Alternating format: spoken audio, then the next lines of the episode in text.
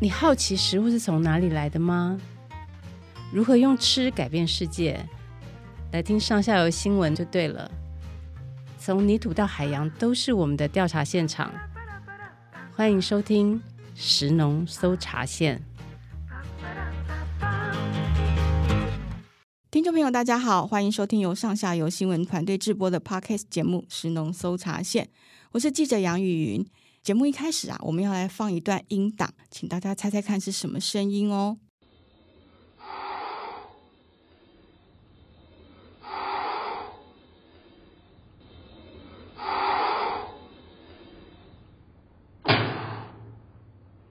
听起来像是某一种动物发出的吼声，对不对？不知道是生气了还是想要威吓其他的动物哈。那我们再来听听这种动物的 baby 是怎么叫的。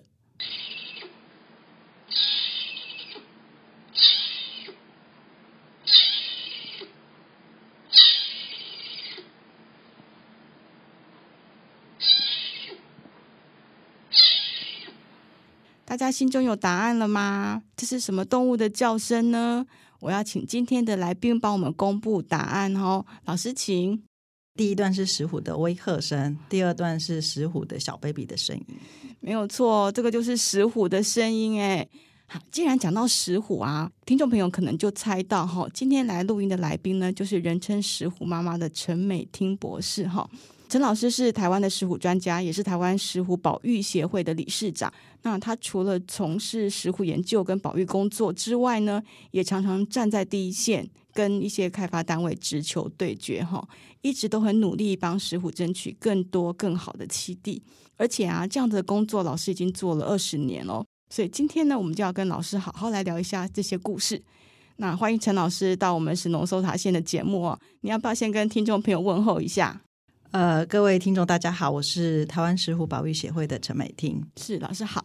那老师，我想请您先跟听众朋友介绍一下石虎哦。它是猫科，对不对？那它跟我们家里养的宠物猫咪有什么不一样？呃，石虎是猫科没错。那一般我们家里的猫咪也是猫科的。嗯。但是呢，石虎是台湾的原生猫科。哦。那家里的猫咪其实是算是外来种，也就是原本在台湾是没有的。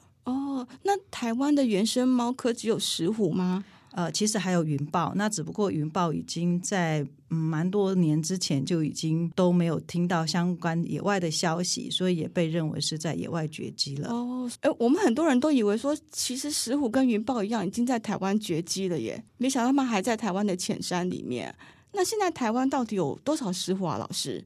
嗯、呃，其实石虎虽然目前。在台湾还有存在，嗯，但是他们其实现在目前的族群状况很危急，是它被列为一级保育类动物。那数量上面的话，根据目前仅有的一些分布地点，比如说像苗栗、台中跟南投、嗯、这些地方有石虎的地方去估算。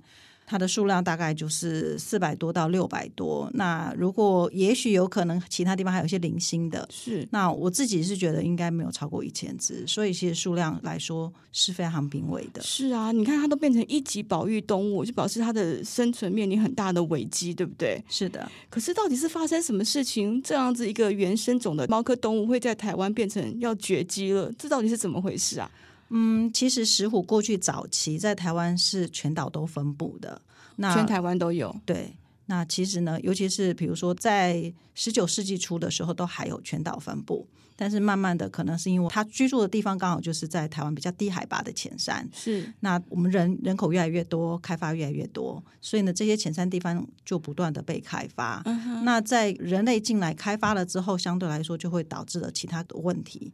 那比如说像呃，我们在研究过程当中最先发现的就是可能跟当地居民有一些冲突，然后或者是当地居民会利用。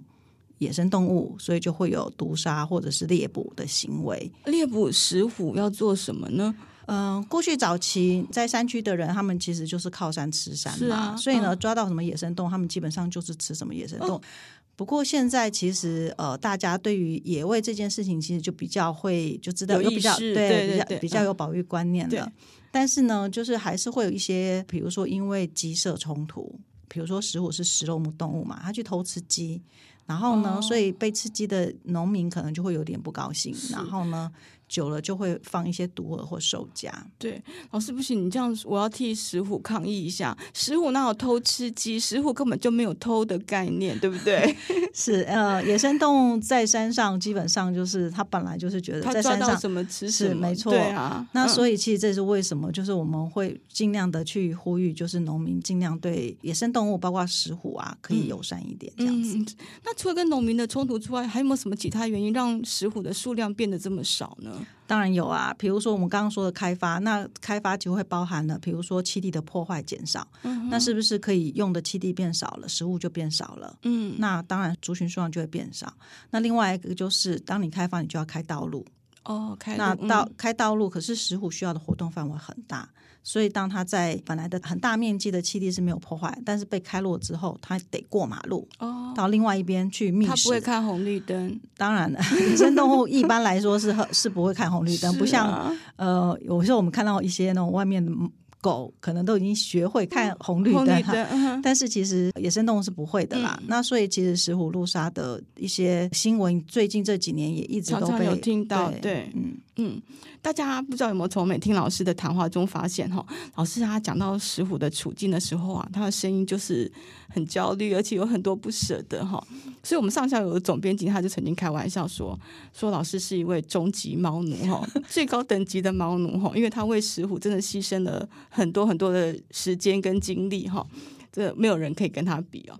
老师，我知道你其实你本来就喜欢猫，而且你是因为从喜欢猫转成这个研究石虎，对不对？是。那老师现在家里到底还有多少猫？你跟猫的历史可不可以让我们知道一下？呃，我家里现在目前有四只猫，四只。嗯、对，那其实我是从很小的时候，就是大概小学一二年级的时候，我们家里就开始有一只。猫，嗯，然后呢，从那时候基本上几乎都没有断过哦，所以呢，猫算是我的兄弟姐妹吧，哦，一直都有身边都一直有猫咪陪伴着你这样子，对，而且好像对我来说，只要有猫就可以，即使没有其他的人跟我相处，我也都很怡然自得这样。哈，哎，其实我身边也有很多养猫的朋友啊，其实大家都会取笑彼此说，你可以猫奴到一个什么样的程度哈。但是我每次想说，只要陈老师站出来哈，大家都会被比下去哦。老师，因为他不只是喜欢家猫，而且各种猫科动物他都喜欢哦。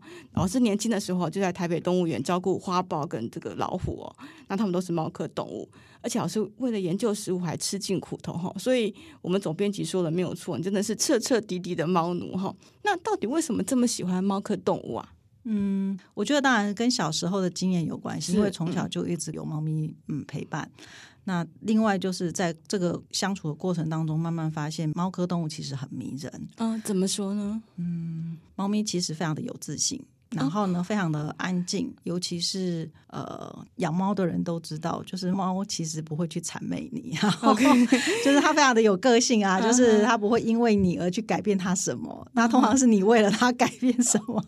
好，那所以其实这种特质大概是我比较喜欢的吧。嗯，那另外呢，我觉得它的动作非常的优雅。OK，然后猫科动物其实小时候非常的萌，可是呢。嗯长大之后又非常的帅气，uh. 然后呢，美丽，反正就是各式各样。我觉得所有美好的形容词都可以在他们身上。身上对，即便是这样子，老师你也可以研究猫咪啊。为什么要去研究好像很难研究的石虎呢？呃，因为我在动物园的一开始，其实我会去动物园工作，就是希望我可以为台湾的嗯动物做一些事情。是，那尤其是野生动物。那我去到动物园之后呢，就发现就是其实呃。真正的保育工作，好像在野外进行，才是对野外的族群是更有帮助的。是。那后来呢，就是因为在动物园工作，会接触一些野外的，就是相关的野生动物的生态资讯，然后就知道说，其实台湾在当时，其实云豹已经大家都认为可能已经绝迹了。嗯。那石虎的话，应该还是有一些，但是其实知道的很少，就是说到底他们状况怎么样都不知道。所以在那个时候，我就觉得，那既然我想要帮助台湾的猫科动物的话，那石虎大概就是我的唯一选择。是，也就是说，呃，家里的宠物猫其实大家都顾得好好的，不需要老是烦恼这样。那云豹又已经没有了，然后如果那时候不赶快研究石虎的话，可能到时候连石虎都没有了，所以才一头就栽入了这个石虎的研究里面哦。是对，老师，那你刚刚有提到说猫科动物小时候都很萌啊，所以有些人就会说这个石虎很像山中的精灵啊。那你同意这样子的称呼吗？嗯，其实我还蛮认同的耶，因为其实你知道吗？猫科动物在山上其实是悄无声息的。嗯。然后呢，它的比如说像它们都会因应它们的环境，比如它的毛皮，其实在当地的环境里面，其实呈现的是一个很有掩蔽效果的，哦、有保护色。对，所以其实就很像精灵一样神出鬼没。是。是那再加上其实它们真的很漂亮。对。然后又是掠食者，掠食者其实就是完完完全全的，就是你不会知道它的存在这样子。对。对。老师，我们刚刚提过，就是很多农民或者是很多开发的一些活动啊，会影响到那个石虎。但是很多人也会认为说，那又怎么样呢？没有石虎就没有石虎嘛，我们人活得好好的比较重要。所以我想要麻烦老师谈一下，石虎对台湾到底有什么意义？嗯，其实当然，我觉得一般人可能会觉得，哎，没有石虎好像没有关系。但是我想，如果人其实回头想一想。我们人类在这个地球上面，难道我们都不需要其他的生物吗？嗯、我们不需要其他的动物，不需要其他的植物吗？那如果需要的话，那我们就必须要去承认整个生态系的存在的价值。嗯、那石虎呢，在浅山，就是在低海拔的生态系里面，算是那个位阶最高的，因为它是纯肉食者。哦、那所以呢，它。嗯，因为它会猎捕，比如说像老鼠啊、鸟类呀、啊、蜥蜴，很多很多的猎物。那其实呢，像这样子掠食者在生态位阶上最高的，它其实就是控制下面的猎物的族群数量，所以它其实是对于整个生态系的平衡是非常重要的。哦、是。那所以也就是说，事实上我们都会认为，像这样子掠食者，它事实上是生态系里面一个很好的，呃，是不是状况很好的一个指标？那除了这个之外，我自己是觉得，除了它的生态价值之外，我觉得以我个人来说，我相信喜欢猫的人很多。是。那为什么喜欢猫？其实就是因为人类其实是需要跟动物有一些接触的。是。那无论是野生动物或者是家里的动物，那为什么会对猫跟狗特别有感情？是因为它们很容易碰到，很容易看到，很容易接触到。但是野生动物并不因为这样子。就表示它们没有存在的价值。对，那尤其它其实是比这一些猫跟狗来说，其实对于整个生态环境来说是更重要的。因为毕竟猫跟狗是因为人而存在我们的周遭环境里面的，但是野生动物是超越我们的。也就是说，野生动物事实上它跟我们在整个生态系里面其实是位于同样的一个位置上面。那它不因为人而存在或不存在。是，而且我们还要再强调一次哦，石虎是台湾原生种的一个猫科动物哈，所以真的是很重要，而且又很有意义。那接下来我们要跟老师来问问看，他这个石虎研究是怎么做的哦？我不知道听众朋友你们会不会很好奇，到底这个野外的石虎要怎么研究？是把他们抓回来观察，还是用摄影机偷偷拍他们？哈，那老师今天刚好带了一个很重要的研究工具来到录音间哈，我们就要现场开机呢，让大家听听看，这是一个什么样的工具？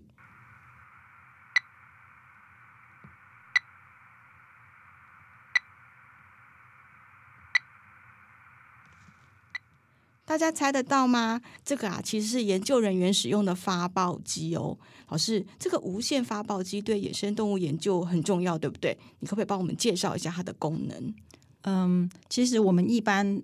如果一开始在还不知道哪里有石虎的时候，通常会用自动相机。OK，那这个工具其实很多人都知道了，嗯、就是一台相机摆在山上，然后它就自动会拍照。是说红外线对摄影机？对，没错。可是呢，通常像这样的摄影机有个局限，就是你只拍得到动物，但是你却不知道这只动物会跑去哪里。对，所以如果你想要知道更深入一点的生态的讯息的话，嗯、你就必须要捕捉到它，然后呢、哦、去追踪它。嗯、哼那就有点像是把一只。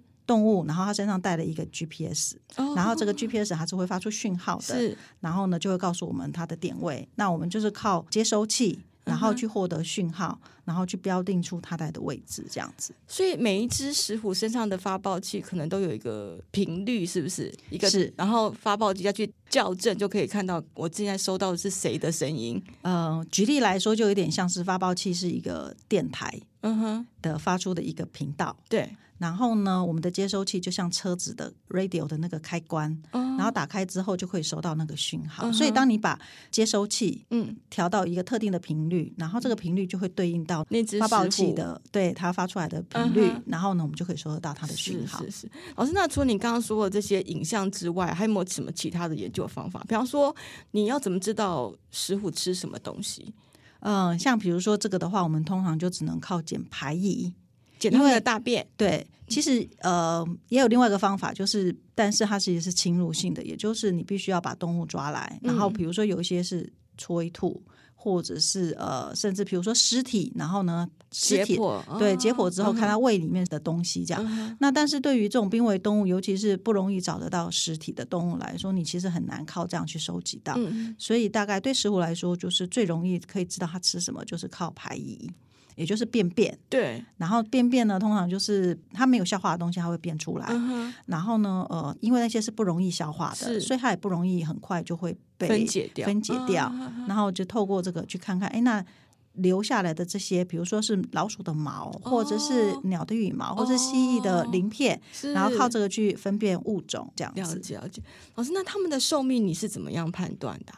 其实目前，嗯，一般像这样子，呃，野生活的动物，我们其实很难分判断它的年龄，年龄然后呢，都只能够判断一个类似像，比如说一个 range 类别而已。比如说，哦、它这一只大概就是亚成体，嗯、那当然很小很小，你一看就知道是幼体嘛，哈、嗯。那如果比如说它的它还没性成熟，就是亚成体。那性成熟之后呢，你可能也会根据一些外观、牙齿的磨损状况。然后去看看它可能是年轻的，或是有点年纪的，嗯、甚至比如说牙齿磨得很平了，那可能就是很年纪很大的。那其实呢，如果是呃有尸体的话，其实一般像这样的动物，它其实是可以把它的牙齿去做切片，哦、然后根据牙齿切片里面的类似像树的年轮一样，然后去评估它是几岁。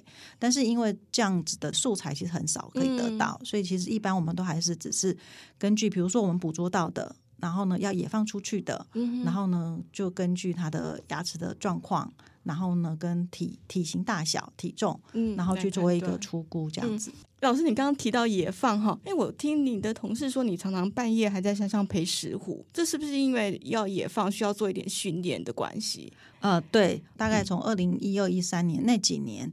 刚开始是常常会收到一些民众捡到的小石虎，嗯哼，那那个时候呢，因为当时我是比较主要在做研究的人，所以那个时候其实花了一些时间去训练这些小石虎。我自己的训练方式比较是软式的野放训练，也就是说，我希望让石虎这些训练的个体，它可以在野外有一段时间的适应期。所以呢，我们是在山上盖一个笼舍，然后把小石虎养在那里。Uh huh. 然后呢，就是每天去喂它之外，我们会带它去，就是笼舍外面，然后去适应那个地方的环境。哦，uh, 就是让它适应栖地。对，然后让它自己去练习打猎，uh. 然后熟悉那边的动物跟兽径。也就是说，有点像是把他家搬到那里去，然后让他慢慢这边适应，然后等他适应了之后呢，就让他住在那里。嗯，那因为他们是夜行性，所以老师也要半夜在那边。对，我就是通常就是常常会是，比如说不同时段，有时候白天，有时候是傍晚去，然后一直到晚上。嗯、那有时候甚至会有凌晨，就是半夜去，然后一直到清晨回来，就有点模拟就是野外石虎的活动的时段这样子。是，我是没有害怕吗？就是三更半夜一个人在山上，虽然有石虎陪你，可是意外的状况还是蛮多的，对不对？嗯，其实。我们会去先做一些功课，就是说事前准备。比如说，我会先去把附近的一些路线探勘清楚，我知道哪里有路线是好走的，或者是至少不至于会在晚上的时候会迷路。嗯。然后呢，因为还有就是跟着石虎，其实石虎会让我觉得很安心。好，因为呢，它其实听觉跟视觉、嗅觉都很好，对不对？所以它通常你只要注意它的。动作反应，反应你就知道，哎，是不是有一些其他的动物？是。那所以呢，其实坦白说，我觉得好像感觉上跟他出去，其实是就很安心，对，就觉得有石虎在旁边，好像有一只小老虎在我旁边一样。是是。可是老师虽然这样说哈，不过我知道有些事情还是没有办法事先计划的。像老师就曾经因为要研究石虎而差点赔上性命哦。老师要不要跟我们聊一下这段惊险的往事？我记得那已经很久了，是。二十多年前了，但是现在想回想起来，应该还是栩栩如生吧。嗯，其实之前是还印象蛮深，现在其实有点没有那么紧张了。刚开始要做石虎研究，就是一九九九年的时候，嗯、然后呢，我在屏东跟呃高高雄的山嗯浅山地区架相机。那嗯，通常就是一段时间就会在去山上收相机资料。那有一天回来的路上呢，因为也算是自己不小心吧，就是平常都会走一些熟悉的路线。然后那一次呢，带了一个学弟，然后学弟就有点好奇吧，就说：“哎，那这个溪溪谷会不会比较快？”哦、然后想要抄近路，对，然后呢，所以我们就抄近路，但是就运气很不好，刚好那个溪谷就有一个。后来我听说是那个地方有一一个蜂窝很大，然后被人家收走，但是其实没有收干净，因为太大了，嗯、所以他就留一些蜂群是在外面的。嗯、他们窝被收走了，所以他们很生气。然后我们刚好经过，所以呢，就 所以你们就很倒霉，就对了。对，然后其实后来就还是想办法，就是找到人来帮助我们，然后我们就下山了。对，老师那时候被蛰了一百多针，对不对？对。而且后来还住了加护病房，对，因为那是虎头蜂，uh huh. 不是一般的蜜蜂，所以其实相对来说是毒性比较高的。是对，所以那个时候其实刚去医院的时候，确实是还蛮危急的，就是医院都给我们病危通知，然后，嗯、呃，那个时候好像医生告诉我的是，那时候是急性肾衰竭吧？是对，所以呢，就是反正基本上就是非常的严重这样子，所以在加护病房住了一段时间。是。而且后来好像危机度过之后，医生还跟你说，你创了一个记录，对不对？你是那时候被蛰最多针，然后还活下来的人。嗯，对，那个医生是这样跟我说，而且甚至我后来知道，他还会拿我的案例去当教 学教材。是是是对，但是其实这件事情真的也不是一件光荣的事情啊。那所以呢，其实对我来说算是一个。人生的插曲，但是也蛮重要的。嗯，对，插曲是什么意思？就是你捡回命，有想要赶快转弯吗？嗯，其实那个时候因为真的非常的严重，嗯、然后所以呢，在加护病房，后来到了普通病房的时候，家里面的人其实会有点担心，希望你转行，然后他们都会问我说：“哎，你有没有考虑要就是不要再做野外研究了？”对 对，然后呢，其实那个时候我也没有想太多，就是如果我不想做的事情，我其实大家就不会想碰；但是我想做的事情，我就会还蛮坚持，全力投入。嗯，对，所以那个时候我也没有想太多，我就觉得嗯，好像应该要继续做下去吧。好，然后呢，而且有的时候也会觉得，既然医生都说，其实我是命是捡回来，他觉得是一个奇迹。那既然是奇迹，就表示嗯，上天可能是给我一个一个使命吧。是对。那说实在，我也没有想过我要做多伟大的事情，但是我就觉得，既然这个命是老天爷再次给我的，那就是还是让他有一些意义在这样子。是，听众朋友应该跟我一样，都觉得很感动哦。老师，你经常照顾受伤的石虎嘛？而且你还有帮他们取名字的习惯，对不对？可不可以举一两个例子，让我们来认识那些跟你特别有感情的石虎？嗯，其实我第一个最有感觉的石虎是我第一只追踪的石虎，嗯、但是它其实之所以会让我那时候特别有感觉，是因为它是当地的猎人抓到，然后后来经过我们去游说沟通之后呢，交给我们，然后呢，呃，所以这只石虎其实已经中过一次收甲了。哦，那但是因为他那一次受伤没有非常严重，所以在治疗完之后就也放了。嗯哼，那之后呢，大概在无线电追踪将近十个月，就是我记得是那一年的年底呢，他又被兽夹夹了一次，第二次，对，嗯、第二次，然后那次非常的严重，差一点截肢，然后也幸亏是那个时候平科大的野生动物收容中心的兽医非常的厉害，然后所以呢，就是不但保住他的命，然后他的也没有截肢，也没有截肢，是，所以他又。第二次的再野放出去，嗯，但是野放出去大概两个礼拜，他就死亡了啊？怎么死掉了？嗯，我们后来就是兽医解剖之后，发现他的胃里面是有农药成分的哦。然后因为发现他尸体的地方是在鸡舍附近，嗯，所以可能是比如说他去抽吃鸡，或者是那个地方有别的动物去吃鸡，然后所以呃养鸡的人他就放毒饵，想要解决他的问题，嗯，然后所以就吃了有毒的饵，然后就死掉了。哇，老师一定心里很难过吧？对，其实说实在，那那对我来说一个蛮大的震撼，因为其实，在那个时候，我算是刚接触石虎，也没有非常的久哈。嗯、那尤其是以前可能是架相机拍到石虎，可是真正直接有这样接触的，所以无线电算是一个比较直接接触的。那所以呢，在那个时候，其实个体不算很多。嗯，那阿树又是唯一一只在当时算是。无线电追踪最久的，对，其他的很多都一个月、两个月、三个月、四个月就死掉了。哦，所以老师，你到底 就是你很常要听到这种噩耗，听到师傅就是丧命的消息，对不对？是，那你看我都语无伦次，真的好，应该是非常非常的，又压力应该很大。嗯，其实一开始的时候会非常愤怒，真的。哦、然后呢，嗯、所以呃，刚开始的时候，其实我对。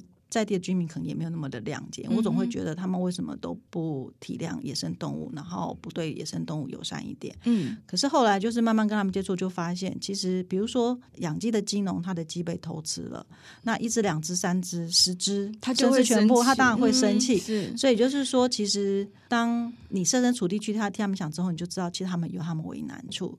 那如果假设我不能体谅他们，我相信他们也不能体谅野生动物。所以其实我觉得，也就是在研究的过程当中，其实慢慢的学着用同理心去对待他们，如同我在用同理心去对待其他野生动物，跟包括石虎一样。老师后来成立的这个台湾石虎保育协会，是不是也有跟居民沟通啊，或者是跟民众做生态教育这样子的一个期许在里面？对。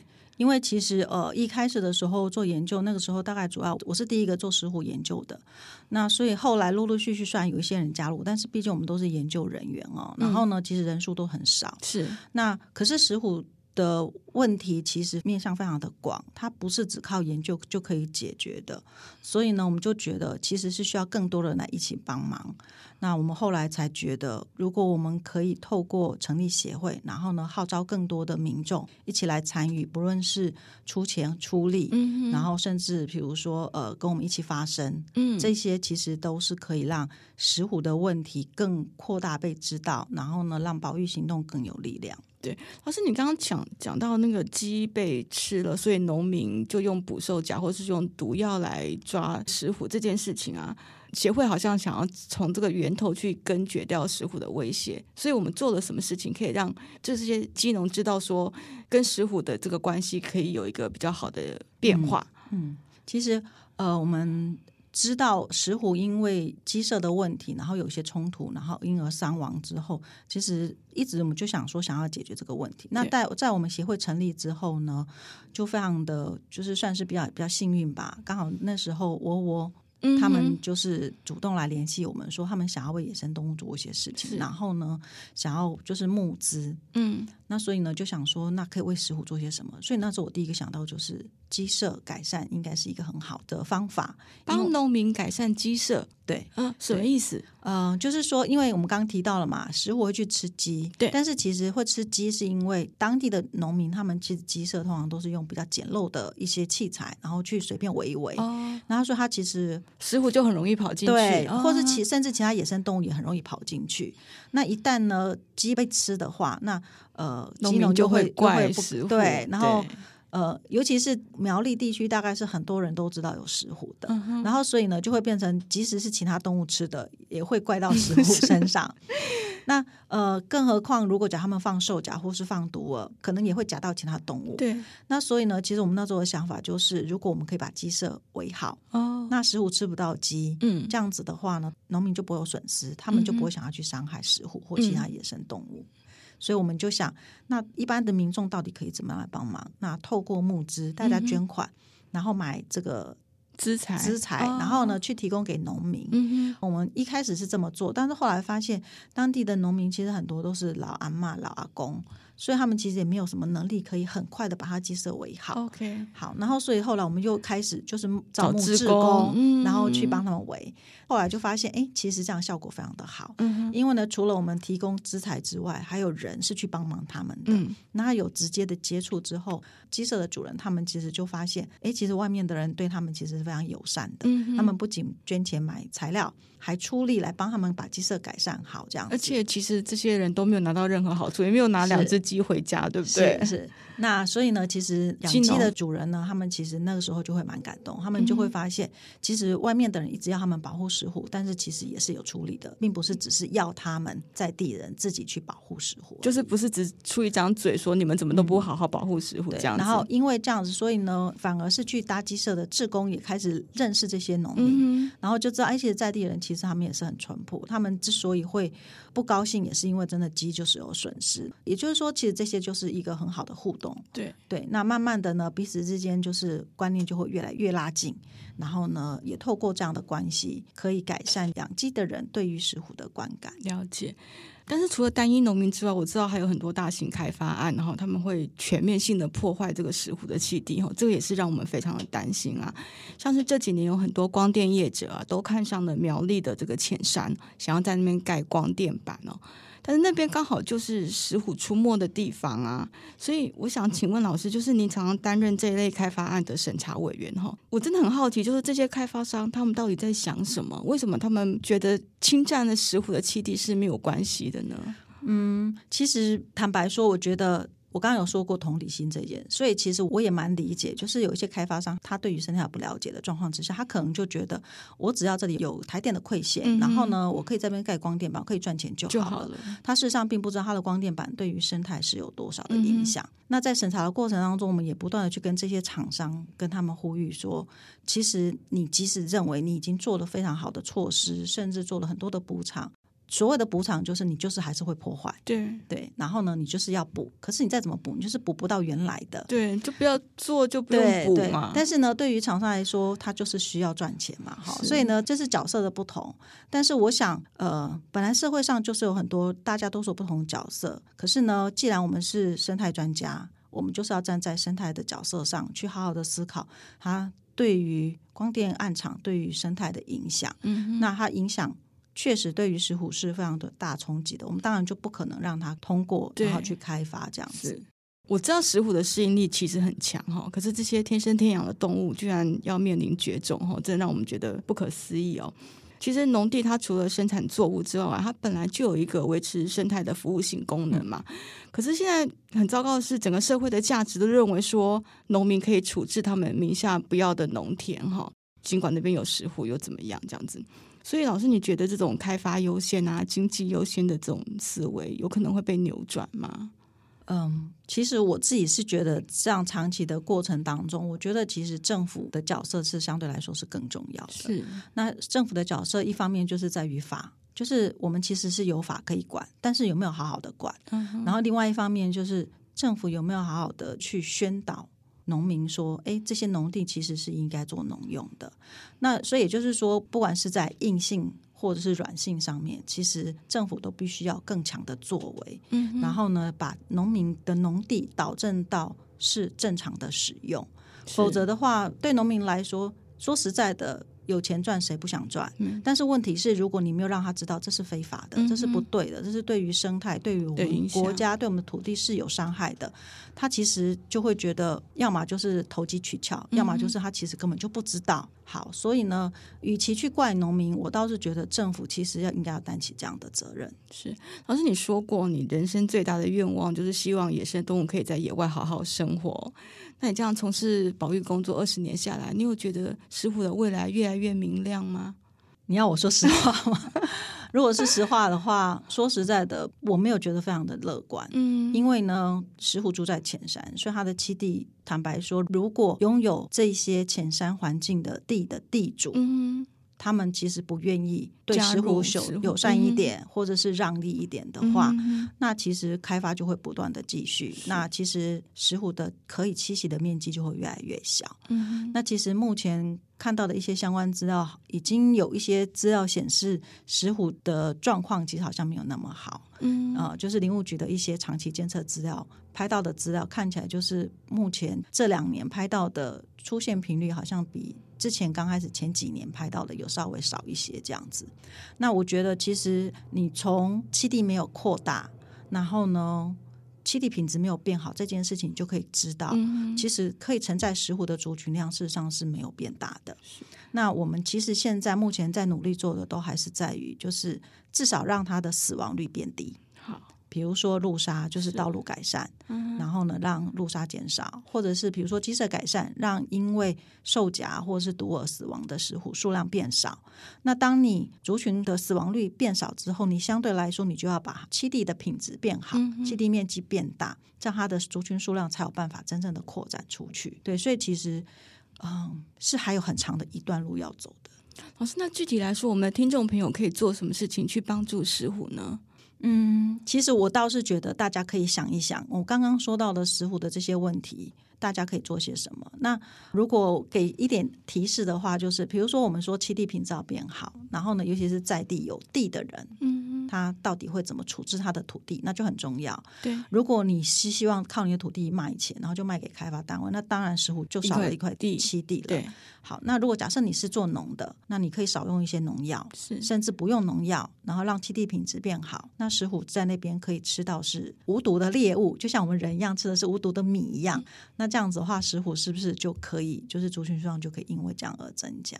那当然还有很多其他的。嗯，一些可以做的事情啊，最简单来说，比如说我们刚刚说路杀这件事情，其实就是用路人，哦、他愿不愿意在山区片开车的时候速度慢一点，慢一点是对你如果不想要慢一点的话，那你可能就会因为你而导致了石虎或是其他野生动物因为这样而死亡。是对，所以呢，其实每一个民众其实可以做的事情都蛮多的。那甚至比如说我刚刚提到的。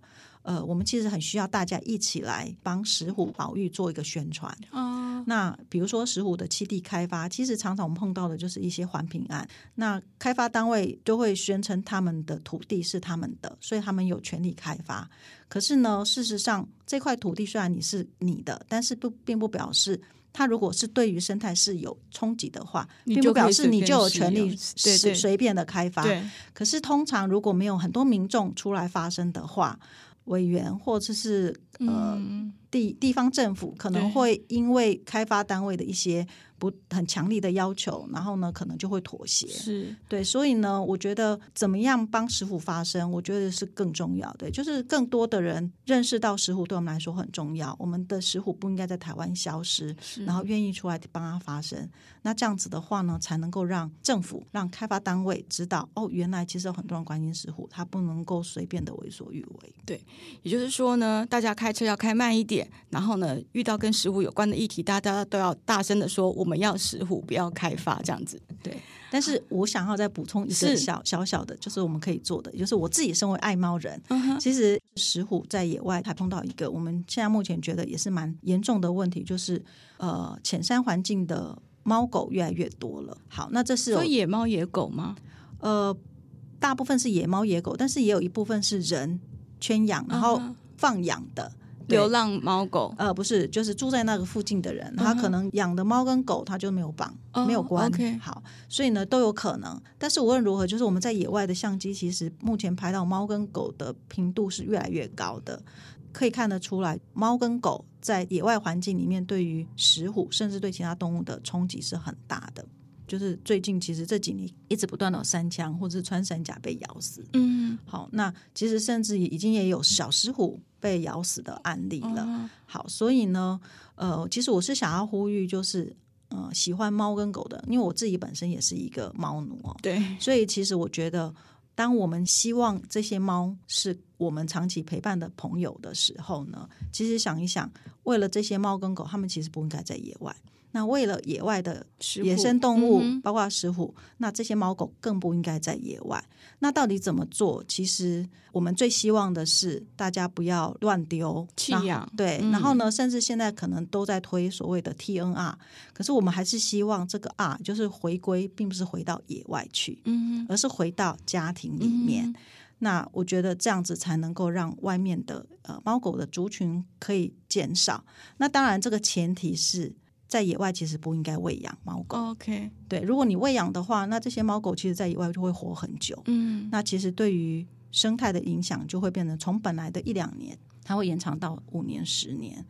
那所以其实这些问题其实蛮严重。那只不过呢，喜欢猫跟狗的人常常会觉得。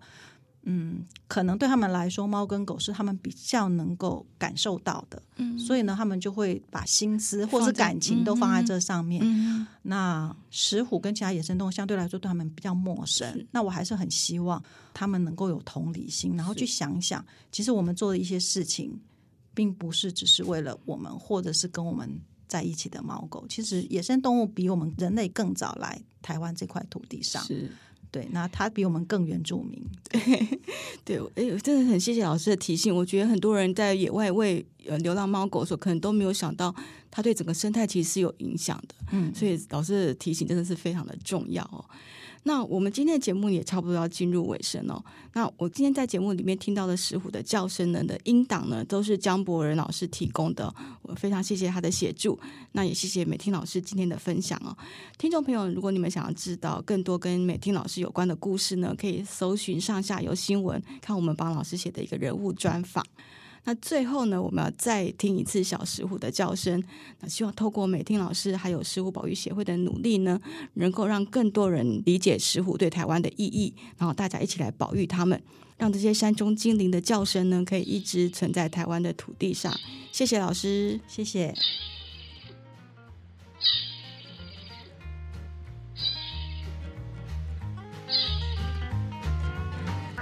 以上内容是由上下游新闻团队制作。我们是一个线上媒体，特别针对农业、食物跟环境制作每日新闻与深度的调查报道。欢迎大家上网搜寻上下游新闻市集。